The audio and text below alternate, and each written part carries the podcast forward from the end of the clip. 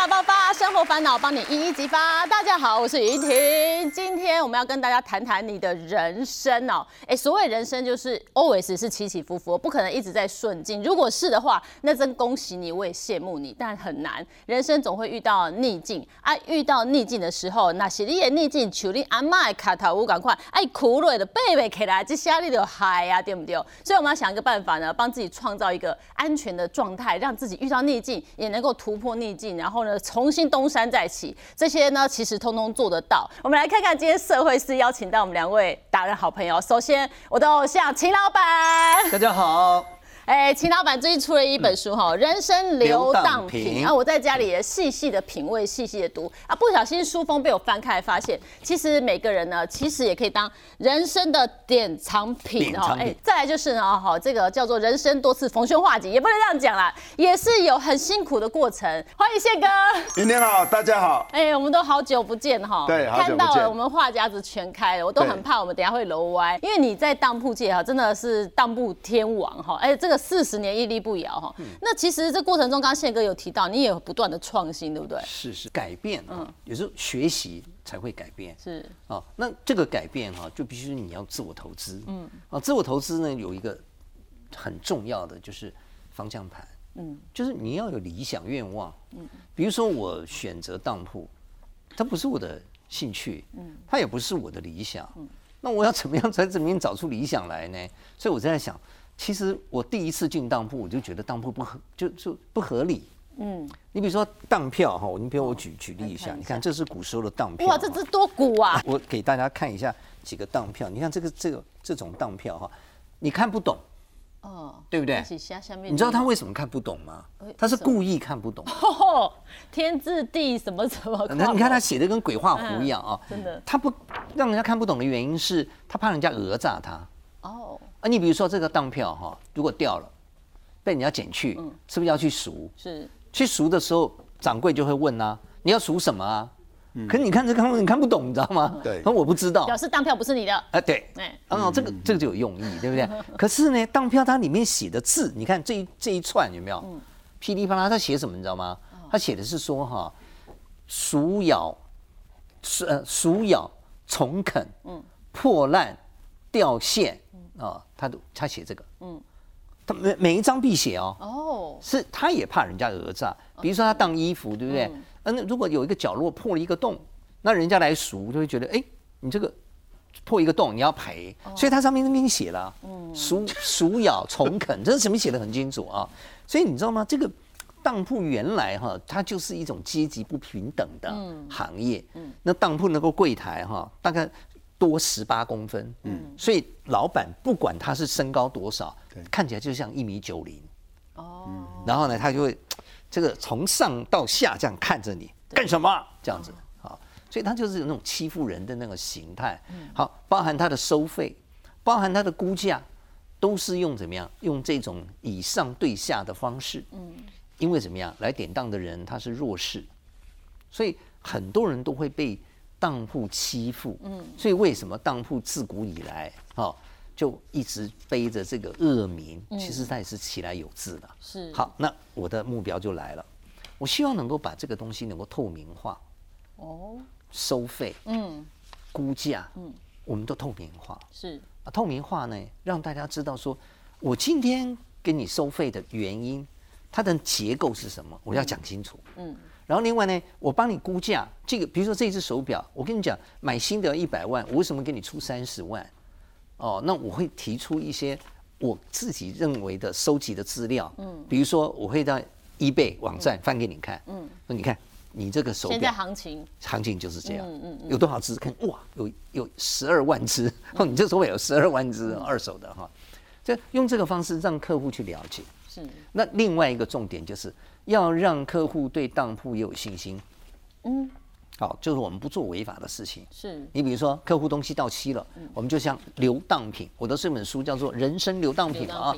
什么叫流当品？流当品就是人们不要的东西。嗯，不要有两种啊，一种是被迫不要，嗯，没钱嘛，嗯，对不对？就不要了啊。另外一个就是说，他觉得这个东西根本就不值钱，哦，他就不要了。好，那这些东西虽然是不要了，但是它有可能变成真品哦。是，你比如说黄金跌了，嗯，改天它又涨了，对，那你想想看，值当人当然叫做心有不甘呐、说哇，你看我当初当的时候当一千，现在黄金三千了呢，对不对？他们也要赎，可是东西已经流荡了。对，所以我们在流当品处理上，我们要求自己，嗯，好，我们除了要电话，嗯，呃，Line，嗯，我们还要双挂号信。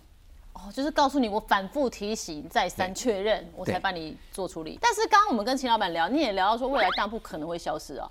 啊，是为什么呢？因为哈，呃，自从 COVID-19 以后，全世界的产业都做了一个革命性的改改变，嗯，有很多的产业就会到云端，哦，会到云端，包含这个呃金钱的借贷，呃，都可能在云端。嗯你比如说你在日本，你看你看日本信信贷哈，你它就就是好像一个小卡片，你就在一个小空间里面填一下你在哪边工作啊，哦，啊月月日月薪多少钱呢、嗯然后就投入那个电脑，然后那个电脑就当当当分析出来，然后查证过以后，他就给你一张信用卡。就合给你了。啊，就合给你了比如说二十万、三十万、五十万，你就隔壁就可以领了。嗯，哦，那你不需要当东西啊。是，好，那现在哈、在台湾呢、有很多当铺都不用当东西，啊，那干嘛叫当铺？呃，就是因为首先信用来，首先哈、进当铺的资格太高了。对不对？你一定要有什么金项链嘛？有啦一定要有个刚刚钻石秦老板。看到我跟宪哥说、啊，你们这几个都没有资格进当铺。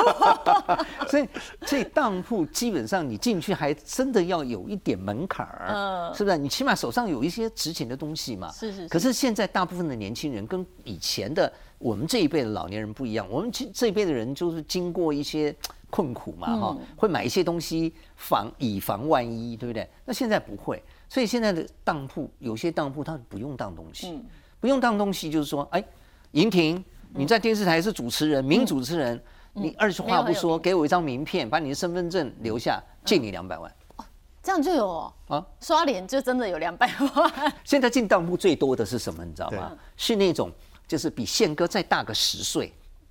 那他们这些人哈，呃，因为平常就是就是有收藏一些东西，嗯对可是到老的时候啊，想要做一只小鸟，哦，想自由。他再也不需要负重了，所以他觉得他他那个保险箱的什么金块、银块啦，什么钻石，他都要把它变现。嗯，交给儿女是一种罪过，嗯，对不对？你像儿女对簿公堂，对，哦，我就曾经有一个老太太哈，她来我这边鉴定十三两黄金，嗯，等她去世以后，五个兄弟姐妹为了这十三两黄金就就就打官司了。这真的是。所以，所以你在想，这个这个都是什么祸害？嗯，所以比宪哥大十岁的人，他们现在是进当铺了。嗯，他想说啊把这些东西清一清处，理掉了。哎，处理掉哎可以周游四海。人生要不断的要投资自己，是投资自己不是花钱买东西，嗯，哦，而是不断的去学习。长见识，哈好嘞，了解下回书啊，哈，为什么大家看到那么多有钱人，那偏偏看到那么多，但没半个是我的？那你要想想看你自己的人生的策略有什么问题？我先从一个很简单的哈，这个因为我们两位都阅人无数嘛，我们先就从我们看到了也很有钱的人跟很穷人，其实他们都还是有差异，对不对？当然，其实呃，在当铺哈，你可以看这种人哈，看非常非常之多。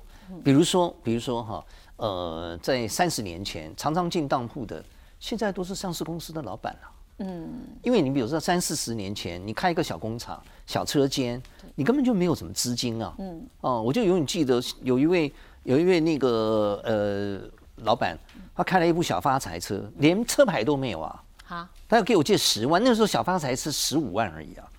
他给我借十万，我笑到牙都掉了。你说你是你是发烧吗？你要看医生啊？那车牌都没有，你要借十万，结果他说服我借他十万，这个厉害吧？所以你说人家以后会不会变成上市公司的老板？我跟你讲，那个都是怎么样？真的有强过别人的意志。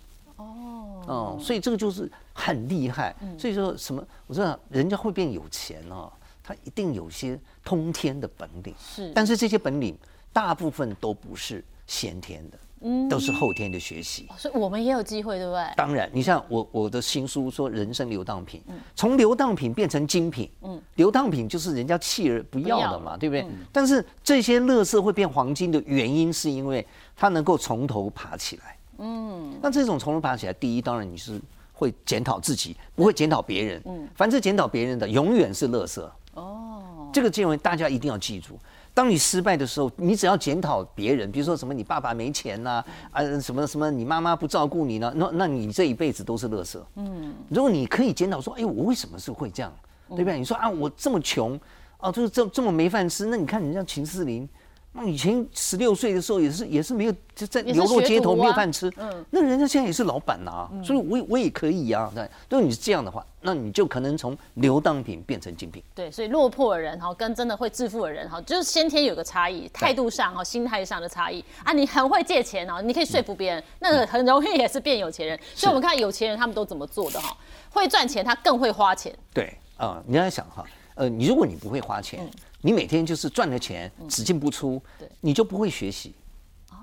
你就不会学习，哈，你你就不能到天南地北，嗯。你不去学习，你不去见世面，甚至说你不去遇困难，请问你要怎么样升级？对，你的 upgrade 是什么样？是不断的去触碰这个世界的触角，嗯，所以你要更会花钱。对，我举个例子哈，大老板，大老板到那个各地去、去这个呃测试产品，他去买别人的产品，嗯，对不对啊？然后哎，他这个也买，那个也买，买回来以后自己研究，嗯，这也是一种花钱之道。是，那另外呢，他对自己的这种就是这个这个市场的这个呃评估，他也是花钱买来的。嗯，哦，他你你如果都都不想花钱，你就永远在这个内内卷里面，嗯，所以你不会成功。所以花钱会学到一些教训，就是这笔钱虽然花不值得，但你学到的教训，你学到的经验，它是值得的。对有钱人他愿意花钱哦，钱只进不出没有用啊，不懂得投资不要做。哎，这个就是讲到说哈，呃，我常常秦老板语录里面第一条，就是千万不可以以耳代目。嗯，你有眼睛，可是你从来不用。嗯，你都用你的耳朵，人家跟你讲说那一只股票要涨了。听说没办法啊，人家跟你讲说啊，那个产品以后大大卖，对啊，你都是听这个，你都不懂说为什么。其实当铺看到很多啊，不是有人来给你当钻石啊？嗯，哎，因为你们是专业鉴定的嘛，对对总是会帮他验一下。是啊，那个当钻石的那个，我听到我真的是啼笑皆非。那个客户哈、拿出一张保单，国际保单，嗯说秦老板，你刚才鉴定的是错的。你看，人家国际保单，看到没有？哦听起来厉害，听到国际啊，对，第一颗啦，VBS one 三颗啦哦，哟。三个 S 等，有。对不对？人家你看一下报价单，这明明呢、这个明明是五百多万啊，嗯。你跟我讲说一百五十万，哦，你你你这人就是趁人之危，嗯。哦，你就是专专门坑人，你们这些当铺都没良心。嗯。我再仔细看一下他的那个认证。那个证书，嗯。一看，我说：“哎，小姐，你你这个是 CIA，不是 GIA 哦。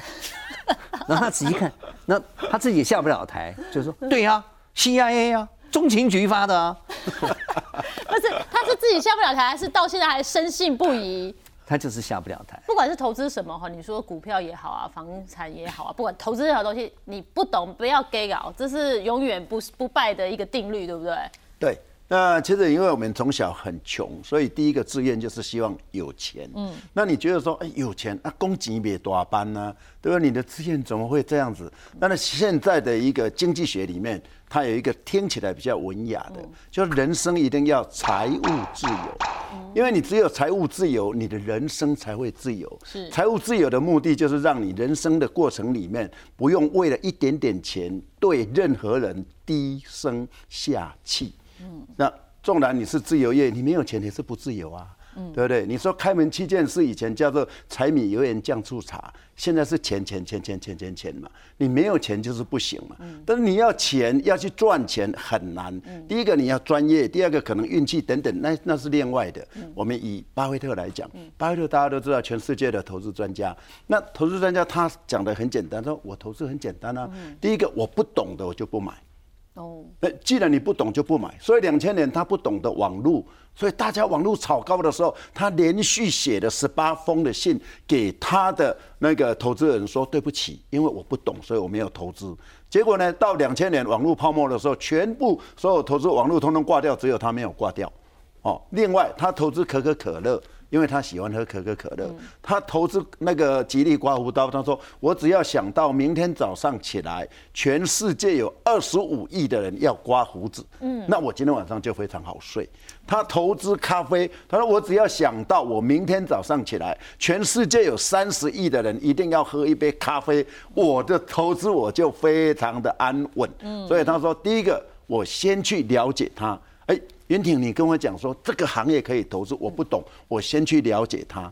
第二个，我再亲近它，然后第三个，我觉得真的不错，我在拥抱他。所以他的投资几乎没有失败过，就是他的讲法。那当然，很多人就说，那巴菲特先生，你是一个投资专家，那你能不能给现在的年轻人哎一些忠告？他说可以啊，我给他三点建议。第一点就是不要亏钱。第二点，遵守前面一条规定；第三点，遵守前面两条规定。那不是废话吗？我当然知道不要亏钱呐。不是，包的先生，你讲这样跟废话一样。但是经过我很久很久的琢磨以后，我发现他讲的很有道理。哦。因为我一般投资来讲哦，法人的停损是百分之二十。嗯。假设你一百万进去错了，八十万出来，停损嘛哈。八十万进去错了，六十四万出来。嗯。六十四万进去错了。五十一点二万出来，三次的错误，一百万剩下五十万，你要再回到一百万，要赚百分之百哎，嗯，你现在五十几万嘛，对，要百分之百哎，所以真的非常不简单，所以不如你在一开始的时候，你就好好的挑选。就刚刚钱老板也讲的很好啊，那个技术那个技术的一个线路图等等。那过去有一句话叫做“基本分析不如技术分析，技术分析不如股票消息，股票消息不如内线交易，内线交易不如政府干预”。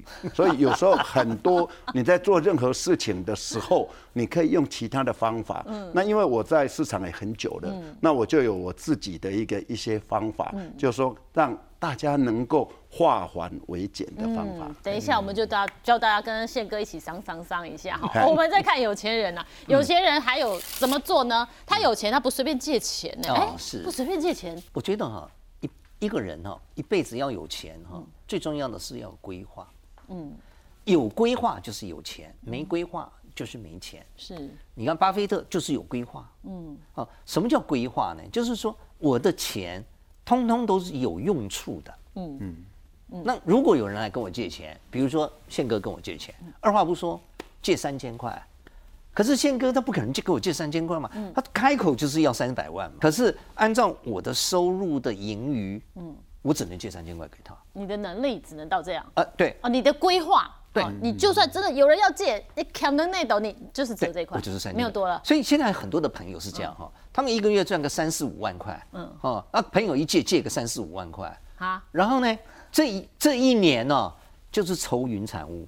哦。你不觉得吗？对不对？因为他总共年收入也不就五六十万，是，他突然之间十分之一不见了，嗯，所以他什么？他所有的支出通通不见，嗯，所以说要变有钱哈，你就是一定要怎么样？一定要坚持自己的原则，对，啊，你可以做善事，你一定要做善事，也就是说，你赚三万块钱，你可能会拿出三百块，嗯，一千块做善事捐款，是，你真的是没钱，你可以捐血，你可以做善事。但是你不能因为某种特殊的情况，比如说人家借钱，哦，就把你整个打乱了套了。对，那你比如说你至好的朋友或者你的兄弟姐妹跟你借钱，那你说哎呀，那个我不借不行哈。那你要借钱的时候，哎，你要想到，对，如果问题到到你的身上，如果他不还，问题就到你身上了，你可以承受吗？哦，所以我们借钱也有学问，对不对？那当然，就是有一些标准在啦，不是傻傻。对对对，哈，预备金借就是你刚刚讲的。对，我算好，哎，我的预备金要怎么做哈？啊，是这样哈，你要把它分作几块哈。首先，第一叫生活费用，嗯，对不对？吃饭喝水什么这个生费生活费。第二，第二个就是就是那个保险费用，嗯，哦，你你汽车保险啦，什么人身人寿保险啦，这保险费用。第三个就是你的这个休闲，哦。呃，你要逛街啦，买东西啦，什么什么的。对。然后第四个才叫预备金。哦，那才是你的预备金。预备金。所以你自己的收入多少，你自己去抓你的预备金。预备，也许你的预备金只有三千块。嗯。其实我觉得也不也不少。对。啊，三千块就可以做很多事啊。嗯。一千块给妈妈。嗯。对不对？如果预备金剩下来，嗯，我可以给妈妈。嗯。对，一千块给妈妈。是。剩下两千块，我可以累积。那我一年可以存两万四啊，对对不对？我可以存两存两万四。我觉得哈，我我一生哈，终终究就有一个很大的觉悟，就是说，不在你钱多钱少，嗯，有钱人不是钱多钱少，是。是你的知足的感觉。哦，是。我举个例子，我有一个客户，月年月收三百万，嗯，常常来当东西。当然，你像月收入三百万，还是？月收入三百万，戴的表都是 PP 表啊。对，哇，他手上有十几只 PP 表啊。那何苦来再去当东西可是你在想啊，赚的多不是花的也多嘛？人的欲望是无穷的。是。我另外有我一个好朋友，他那时候在捷运局啊，一个月就是三万三千块。嗯。他要养两个女儿，养一个老婆，还要养一个岳父。哇。然后吹着口哨，骑着脚踏车上班。哇。因为他觉得上班还要做捷运还要钱呢，他骑脚踏车上班啊，嗯，哎，他最呃前去年退休了，嗯，还是一样每天吹着口哨在那边逛街，开开心心的。他的人生是什么？OK 的，你知道吗？他知足，他觉得钱够用了。对，所以你要知足，你永远是有钱。你不知足，永远是穷光蛋。对哈，所以呃，刚刚就说哈，预备金大家每个人不一样哈。然后呢，你要清楚自己可以承担的风险。是的。然后还有就是你要考虑你以后的心情。是，也就是说，很多人哈，很多人在借钱的时候面临一个问题，就是你用感情去管理，那是错误的。很容易耶。哎，对你一定要用什么？你用 SOP 管理。可是 SOP 管理也必须要顾及到感情啊，你也不能说翻脸无情，对不对？所以你要认为说，如果你十年以后。你对这件事情耿耿于怀，嗯，比如说林林婷，你今天跟我借钱，对，哦，那我没借，嗯，十年以后我就耿耿于怀，嗯，那我觉得我应该要借，哦，真的，你考虑自己呀，自己十年后的心情，我会想说，哎，林婷跟我借钱，我如果没有借，我十年以后会耿耿于怀，我就借了，啊，如果十年以后我觉得，比如说宪哥跟我借，我觉得宪哥啊，十年以后我觉得他也不会认识我。我不借，你知道为什么吗？你知道为什么吗？因为哈，你知道吗？人活着哈，人活着，就是因为感情，哦，生存的目目的就是感情，所以当你在面临这个抉择的时候，你千万要记住，当然你也不是说人家求你多少就借多少。嗯，我们刚刚都在讲哈，手上有钱不一定要乱借钱，但怎么样让自己有钱哈，这也是一个重点哈。秦老板，我一直很好奇的，当铺怎么赚钱？哦，是那个当铺其实是金融业了哈，当铺就是靠什么呢？靠利息赚钱，嗯，就是你给他想嘛，当铺就是小的银行嘛，银行就是靠房贷嘛，对，房贷就是你你贷款，然后就每个每个月要计息嘛，哈，只是说银行它的资金来自于大众，嗯，那当铺的资金来自于老板，嗯，自己，嗯，所以说呃，当铺的这个收费会比较高，对，那银行的收费会比较低很多，是很多，这是当铺的逻辑嘛，对不对？那在我的当铺来讲，我我会把风险高低，把它当做定价的标准啊。哦，啊，你比如说黄金，嗯，黄金没有风险，嗯，基本没有风险，哈，对，因为黄金的这个这个大起大落比较少了，哈，所以我们收费会收到最低，嗯，全国最低，嗯，哦，因为它没风险，嗯，那你比如汽车，那抱歉，风险很大，对。对，风险一定很大。为什么？因为百分之八十的汽车都贷款的嘛。哦，是。贷款车不能过户嘛，所以所以很抱歉，那个收费要比较高。对。好，那比如手表，嗯，那手表，哎，这个风险也有高低。嗯。比如说，哎，这个绿水鬼、劳力士。哇，那很夯，那个那我们再再低。嗯。啊，这这种完全按照风险高低来做估这个价格的评定。嗯。所以，呃，如果你的资本很雄厚。然后你的放款量很大，嗯，其实当铺的获利率是还是蛮高的。哦，是。啊，如果你的专业不够，嗯，当铺呢时刻都会倒闭，因为是风险太大啦。对，你可能都在赚小条的，突然间一条大条。对，你想一批珠宝进来，可能都上亿。哦。一批手表进来，可能都是五六千万。嗯。如果这一批都是假的，天哪！那明天就收门、收关、收电脑，对，就关掉了。嗯。呃，所以那你怎么样去？鉴定哈，就是专业很重要，对不对？因为很简单嘛，道高一尺，魔高一丈嘛。很多假表哈，你真的看不出来。嗯，好，但是最重要的，就我认为啊，是看人。比如说宪哥，他就是一个正派人。嗯，那我怎么分析他是正派人呢？因为我长期给他观察。嗯，啊，可是如果我们跟陌生人见面，那你怎么知道他是正派人呢？非常简单，那你要用尝试。来分析。嗯，比如说客人来，哎，你这只表在哪里买的啊？买多少钱呢？啊，你为什么要典当啊？那如果是正派人，就实实实问实答，聊没几句就知道了。来聊没几句就知道。如果这个人答案是错的，你就千万不要不要跟他任何的往来。哦就是跟他说可能没有要收。那不是我没有，我们不是我们不会说没有要收，我们就会讲说，请你另请高明。哦哦哦，不管你这个东西再值钱，我们都会说。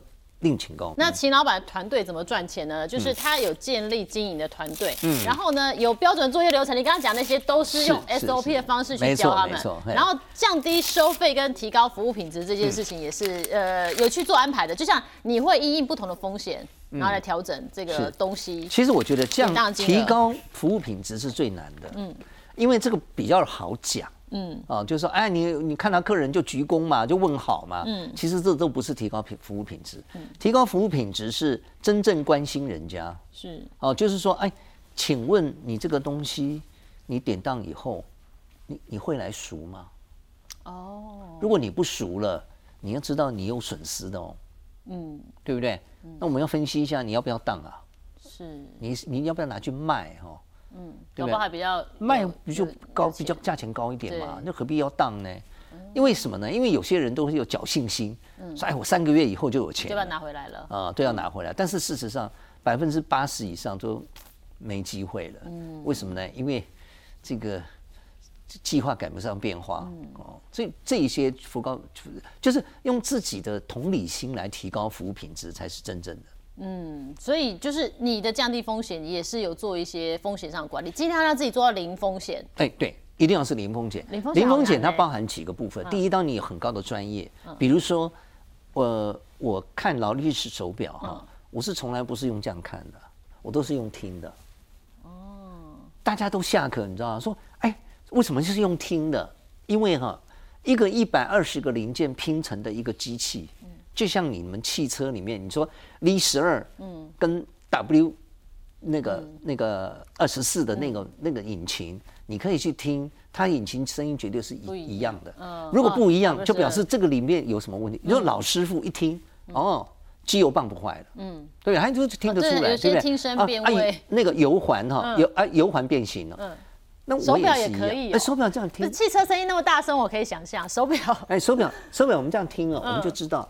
这是劳力士啊，三一五五的机芯，然后这个是是不是符合这个形式？啊，这只是五七二零百百达翡丽，我们听得出来，它不会改变，那个声音不会改变。是，那你如果要把它拆开，客人第一他不他不让你拆，嗯，对不对？那你只是看表面，那肯定吃亏。对，哦，所以这个就是专业，对，专业可以降低你的风险。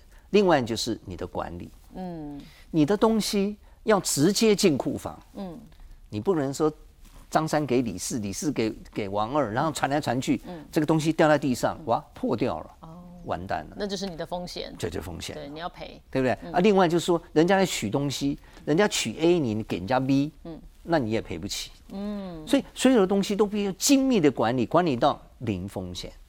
这已经。呃，完全的融入到你的生活里。而秦老板出门，你知道桌上那些以前是随身携带的，随时就拿出来鉴定东西，这么多的给。我我有一次在捷运站哦，在捷运站有一个女女生哈，看到我说你是秦老板哦，哎，给我看一下我的手镯。我说 我说我我我搭捷运呢，来你帮我看一下嘛。我说好好，我就从包包里面拿出我的镜子哈，我在那边看看的时候还跟他分析。这个时候呢，旁边就排队了。哎，秦老板，你给我看看这个证件好吗？我一看，哇！这都看不完的。那我以后跟在你旁边，我就开始放一个那个牌告示牌，收费多少，一个一个来，在那里直接收。没有，我们鉴定都是免费，但是就是每每一个朋友都很可爱啊，都想说，哎呀，你帮我看一下是真的假的。所以那我如果没有我没有带工具，我都不敢断言呐，因为我的眼眼睛的视力视力还是比较差一点的。对对。所以我就把它通通带齐。所以不止眼睛要看，耳朵要听哦，这都是专业的，才能让自己降到零风险。对对对，真的是完全要贯彻到底哦。是。那我们讲到这样子哦，就是说赚钱，我觉得每个人都有自己的一个方法。那只要找对的方法，然后稳健的往前走，它就是一个方向哈。那像我们呢，可能是上班族哈，你领薪水的；那或者是投投资小白，我真的也不敢说哇，看到那个股价这样波动，我不敢去呃随意的进场哈。但是就是觉得说我身上一个月赚了三四万不够用，宪哥来带我们来桑子嘞哈。我们常常讲说，复杂的事情简单做，你就是一个专家；简单的事情用心做，你就是一个赢家。嗯所以你只要每天花个五分钟到十分钟，你就可以让你的钱。放在一个有利的地方，而不是放在银行里面。因为你钱呢，放在银行休困，钱放在银行度孤，你永远不可能变好野人。嗯，因为那个利息太低了哈。那我们现在讲哈，第一个就是零零五零。那零零五零呢，我想它进来台湾是第一支的 ETF。那目前来讲，ETF 至少有两三百支。嗯。那这是第一代的。那第一代零零五零经过十几年的测试以后，你如果买的就定期定额买，嗯，通通不卖。嗯。那这样的。话一年下来，平均它的获利率差不多六点四九趴，不错。哎，那你如果一年给它动个几次的话，有人做到一年可以赚到十一趴。那十一趴很恐怖哦，十一趴如果以七二法则的话，六年半就 double 就翻一倍哦。所以其实你那个钱利滚利的一个呃效应是非常大的。所以巴菲特说，你第一个要先找到湿的雪，再找到长的坡。然后那个湿的雪一直滚一直滚，叫做滚雪球的效应，就复利的力量比原子弹更大，是零零五零。但现在这是一点零的，现在有二点零的，二点零比如说石油啦，哦一些大众物。资啦，三点零的，比如说大陆的啦，零零五零啦，哦，那个呃，像沪深沪深三百啦，那还有四点零的，四点零就比较聚焦的，比如说现在有五 G 的啊，有电动车的啊，那你电动车那么多，在哪边买？哎，他已经帮你有一个 ETF，那 ETF 里面五 G 加电动车，还有一个高股息的零零五六等等，所以它的选择性非常高，所以我非常建议我们的上班族的一些我们的年轻朋友，你可以找这个。那另外，你如果说我还要再进阶，我也想要学习一些投资的一个知识，我有一个三三三的投资法。那三三三呢，台湾话叫做“赏赏商”啊，也就是说你不用花很长的时间。你说，哎，我每天。在上班呢，我如果偷看手机被老板看到的话，可能会被开除啊。不用，你每天下班以后，你可能花个十分钟到十五分钟，那积年累月，那你就有那样的一个概念出来。那第一个三就是过去的三年，因为我们要看这家公司是每三年都一定这样子，它不是说今年赚很多，今年赚钱，明年亏钱。那后年又大赚，那种公司我不要。嗯，哦，因为我在上班呢，我的心脏不够大，我没有时间去盯住你。等我发现已经来不及了。对。所以假设有一家公司，它过去三年每年都赚三块，嗯，那目前来讲股价在三十块附近，哎，它的财务各方面都很好，哎，这样的话你就可以买。你就可以慢慢买买买，每年去领它的股息，这样的话有时候赚起来比这个 ETF 还来得高。那你说三三三也可以改，可以改。那你第一个三不能改，你可以改三二二。哎，比如说他过去三年每年都赚两块，啊，现在就二十块左右。你也可以三一一，那你过去三年每年都赚一块，啊，现在是十块左右。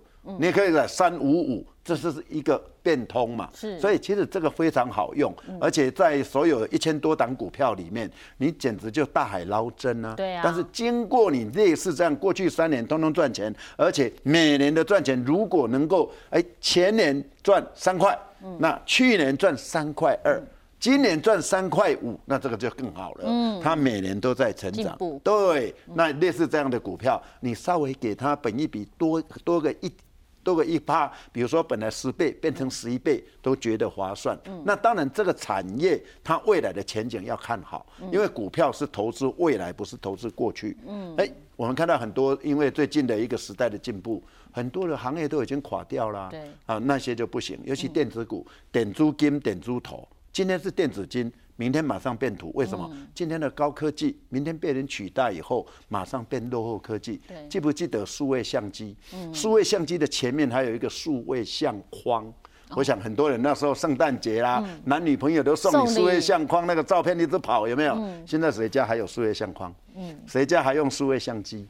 都已经这个整个产业就不见了。嗯，所以你如果当初去投资这两个行业，早就挂掉了。是，所以高科技就要特别小心。你可能每季每一季去审查一下，哎，那你不是去年赚三块吗？嗯，那你一季至少要赚八毛钱嘛。哦那怎么你这一季没有赚到八毛钱？